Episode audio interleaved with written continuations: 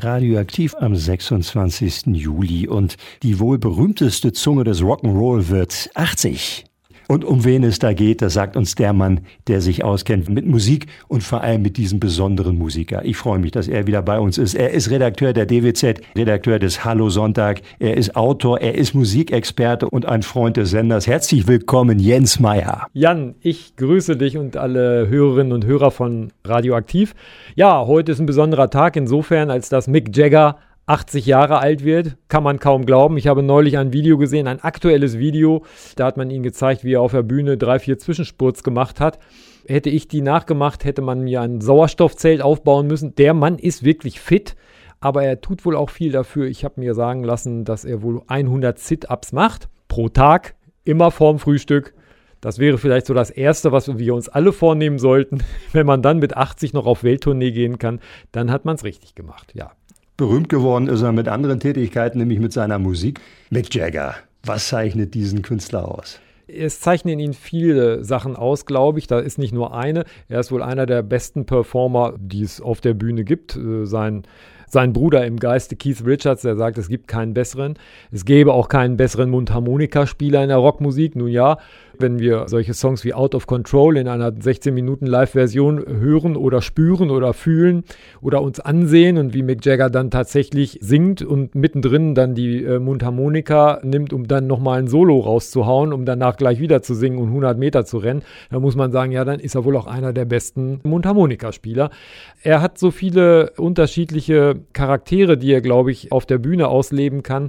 Er macht seinen Job einfach sehr gut und ich glaube, Gitarre spielen, das hat er erst im, in der Zwischenzeit gelernt, aber er kann einfach sehr gut mitreißen und steht da vorne. Äh, ich habe ihn zweimal live gesehen.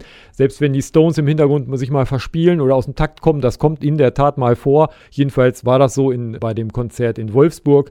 Dann muss ich sagen, dann ist da einer, der hält den Laden zusammen und das ist der Frontmann Mick Jagger. Es gibt ja eigentlich zwei musikalische Welten des Mick Jaggers. Wir kennen, oder eigentlich gibt es sogar mehrere, aber wir kennen vor allem zwei. Wir kennen natürlich die Rolling Stones. Und es gibt den Solokünstler Mick Jagger. Wo würdest du sagen, du kennst beide sehr gut? Was unterscheidet den einen von den anderen?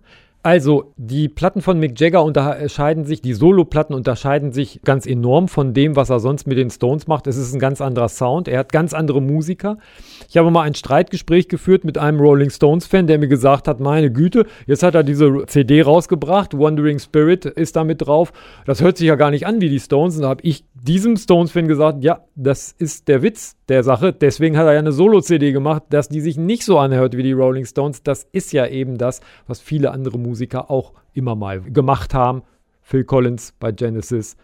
Gibt ja ganz viele Beispiele dafür. Und die vier Solo-CDs, die er gemacht hat, die sind einfach alle sehr, sehr gut. Lebt er sich da nochmal anders, eine andere Seite von sich aus vielleicht? Ja, da, da lebt er eine andere Seite aus, weil er als alleiniger Texter und Songschreiber agiert und sich auch mal ein paar andere äh, Leute zur Seite holt. Er ist nicht abhängig von einem Keith Richards Solo oder von der Gitarre von Keith Richards und Ron Wood. Er fragt nicht, sondern er macht einfach und kann seine Rockmusik ganz anders aufbauen. Er kann ganz andere Songs bauen, er kann anders komponieren, nimmt andere Instrumente hinzu, die es bei den Stones nie gegeben hat. Ich glaube, diese Freiheit hat er sich dann genommen. Die kam ja aber auch erst in den 80ern. Während also die erste CD Schießt the Boss noch relativ unspektakulär war, die zweite Primitive Cool und dann äh, später die äh, Wandering Spirit, da sind schon einige Kracher drauf, die man so bei den Stones nicht gehört hätte. Aber Blues ist es auch. Es ist Blues drauf, es sind auch ein paar Folk-Einschübe damit drin. Sogar ein bisschen was Klassisches, wenn man so will. Also da spielt das so ein bisschen mit den Möglichkeiten. Aber klar, wenn ich Millionär bin und schon so und so viele Platten mit meiner Band verkauft habe, dann kann ich auch sehen, dass ich einfach mal was versuche. Und naja, wenn es dann nicht so erfolgreich ist, dann ist es halt nicht so erfolgreich. Es war aber erfolgreich. Deswegen wollen wir jetzt erstmal das Geburtstagskind des Tages hören, Mick Jagger mit Wandering Spirit. When all the 12 apostles tried to ring me on the phone, take a message, but I won't return the call. Heute feiert Mick Jagger 80. Geburtstag. Und darüber sprechen wir in dieser Stunde mit dem Autor, Redakteur der DWZ und des Hallo Sonntag. Dort schreibt er unter anderem abwechselnd mit seiner Kollegin Maike Schaper die Musikkolumne Hit Story. Jens F. Meyer. Er hat sie live gesehen, die Rolling Stones, Mick Jagger vorne weg. Und Mick Jagger ist ja nun wirklich ein Phänomen. Also das war damals eine Jugendband, die haben sie ja relativ jung gegründet.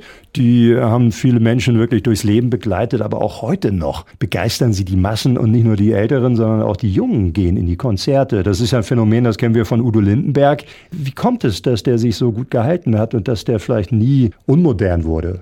Ja, also ich finde zuallererst muss man feststellen, sie sind nicht ihre eigene Comicfigur geworden, weil wenn es lächerlich wird, dann wäre es schlecht, wenn man dann noch auf die Bühne geht.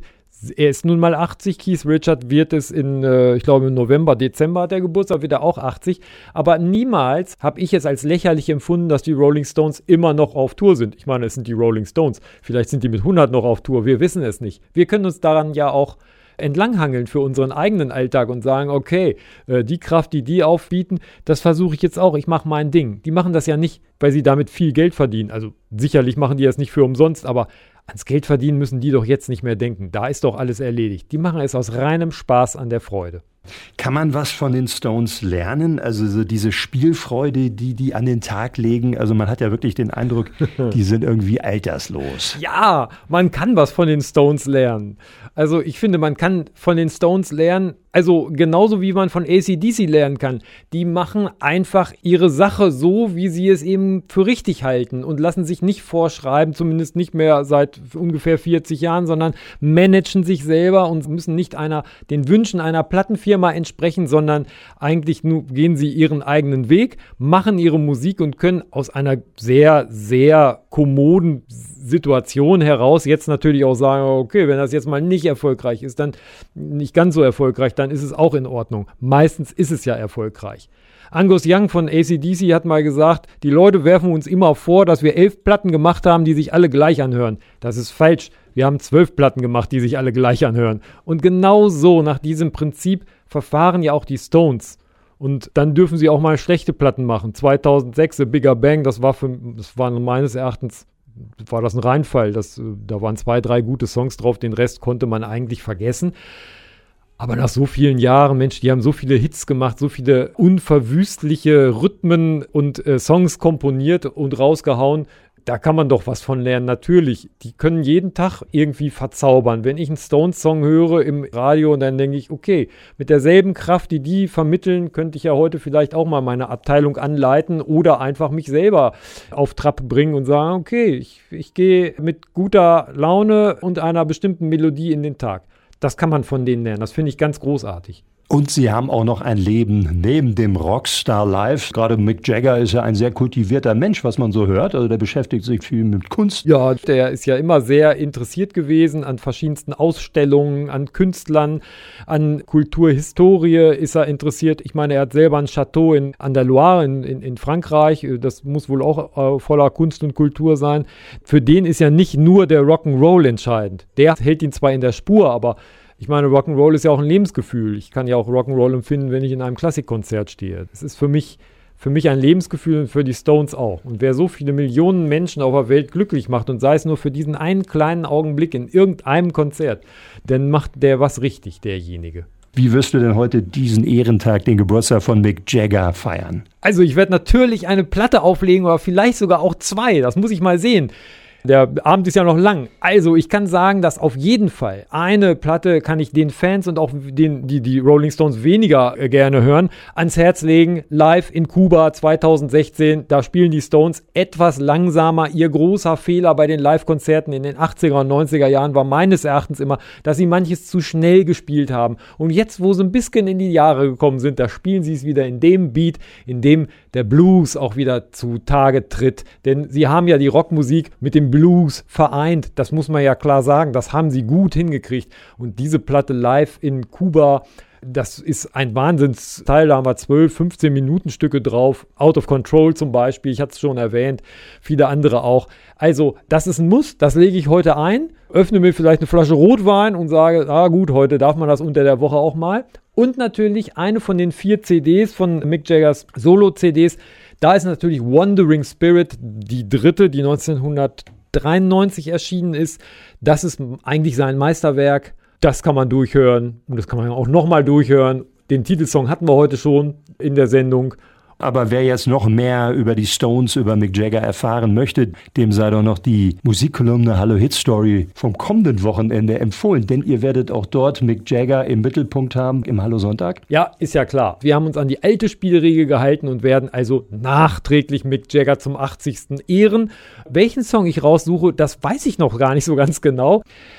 Die Hörerinnen und Hörer können sich auf jeden Fall überraschen lassen. Sonntag, halb zwölf, ist ja immer Hallo Hit Story Time, auch auf Radioaktiv. Dann wird das gespielt und es hat jedenfalls in dieser Woche auf jeden Fall mit Mick Jagger zu tun. Aber heute schon mal ein Hallo Hit Story Special hier am Mittwoch mit Jens F. Meyer. Und zum Abschluss unseres Gesprächs hast du uns noch einen Song mitgebracht von Mick Jagger Solo. Ja, Mick Jagger Solo, Anfang, Mitte der 90er Jahre aus dem Album Wandering Spirit.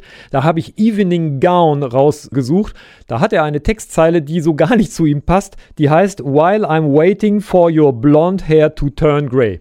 Ja, als ob Mick Jagger jemals darauf gewartet hätte, dass die Haare seiner Freundinnen oder Frauen grau werden. Meistens hat er sie vorher verlassen. Vielleicht eine Angewohnheit, die ich ihm doch zur Last legen würde.